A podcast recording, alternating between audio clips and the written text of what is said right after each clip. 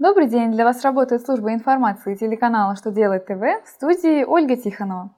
В этом выпуске вы узнаете, как учесть расходы на модернизацию полностью самортизированного ОС, можно ли заменить письменное заявление об увольнении на электронное письмо, как с 1 февраля 2018 года предполагается изменить размер детских пособий. Итак, о самом главном по порядку –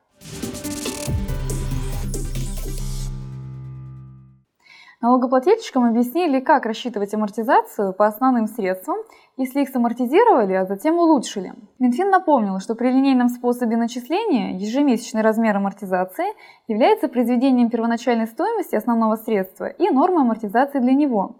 Если улучшение самортизированного основного средства повысило его стоимость, то его первоначальная стоимость вырастет на стоимость этой модернизации. Это значит, что амортизация будет равна произведению увеличенной стоимости основного средства и амортизационной нормы для него.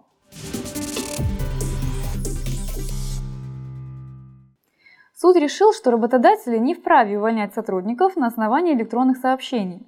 Работодатель уволил сотрудника на основании полученного от него по электронной почте заявления об уходе. При этом в приказе об увольнении не указали его причину. Ростовский областной суд вынес решение, что работодатель нарушил норму трудового законодательства и присудил ему штраф в размере 40 тысяч рублей. Основанием для увольнения в этом случае могло послужить только письменное заявление от работника. Нарушение этого правила грозит компании штрафом до 50 тысяч рублей, а должностному лицу до 5 тысяч рублей.